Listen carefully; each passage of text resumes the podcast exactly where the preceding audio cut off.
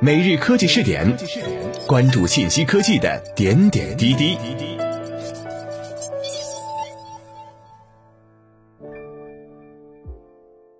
各位蜻蜓 FM 的听众朋友们，大家好，欢迎收听每日科技试点，我是主播李浩南。今天我们来关注一下苹果 App Store 去年收入五百亿美元，新闻用户破一亿。科技巨头苹果于一月八号周三在其官网发布服务业务数据年报，重点披露了应用商店 App Store、苹果新闻 Apple News、苹果音乐 Apple Music 等产品的使用情况，预示进入服务新时代。自二零一三年起，苹果每年一月都会发布有关 App Store 的统计数据。分析人士得以从苹果支付给应用软件开发者的金额推算 App Store 每年的总收入。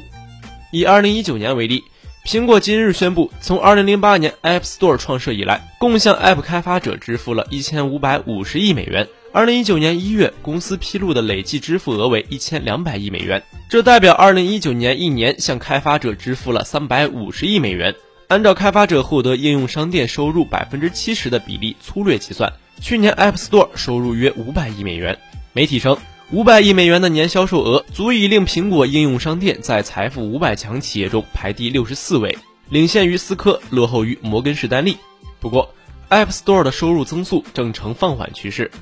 二零一九年向开发者支付的金额比二零一八年的三百四十亿美元高出百分之二点九。远落后于二零一七年的增速百分之三十。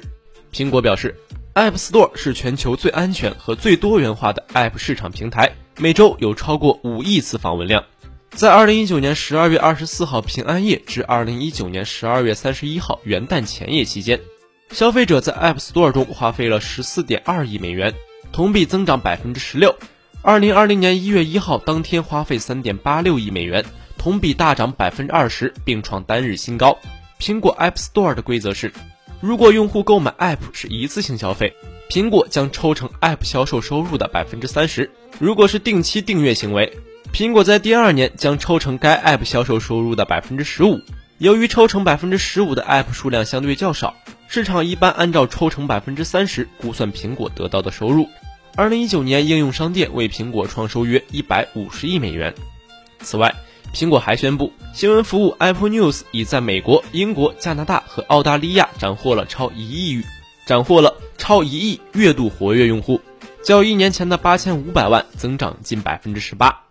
不过，公司没有披露月费九点九九美元的付费版新闻与报刊服务 Apple News 加的订阅数据，也没公布二零一九年刚推出的视频流媒体服务 Apple TV 加游戏平台 Apple Arcade。与高盛合作信用卡 Apple Card 的具体订阅和使用数据。其他数据方面，百分之五十的 Apple Music 用户使用了二零一九年上线的歌词同步功能。流媒体音乐服务可提供超过一千万首歌曲。苹果播客拥有八十多万场节目。百分之七十五的 iCloud 用户使用双重身份验证登录，令攻击者更难控制用户账户等。苹果互联网软件与服务业高级副总裁 IDQ 在声明中表示。服务业务去年创下公司纪录，苹果将持续关注硬件、软件和服务的深度整合。二零一九年，所有平台都触及新高，为二零二零年代展现了令人难以置信的增长动能。分析指出，随着 iPhone 等硬件销售收入下滑，服务业务正成为投资者密切关注的下一个增长点。苹果也在不断强调这一业务的发展机遇。在二零一九年九月底结束的公司财年中。苹果整体服务收入同比增长百分之十六，至四百六十三亿美元。同期的手机部门收入同比下滑百分之十四，至一千四百二十四亿美元。但在五 G 战略的驱动下，苹果二零二零年 iPhone 手机销售收入重新被华尔街看好。券商 Wedbush 科技行业分析师 Dan Lewis 本周预言，苹果股价将在年底前涨至四百美元左右，较周一收盘价二百九十九点八亿美元高出百分之三十三。理由是备受期待的九月五 G 升级周期到来，用户需求将继续保持健康。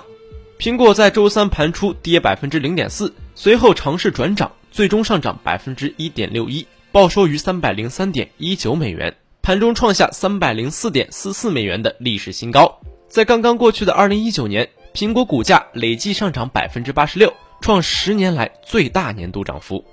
以上就是今天每日科技试点的全部内容。我们下期再见。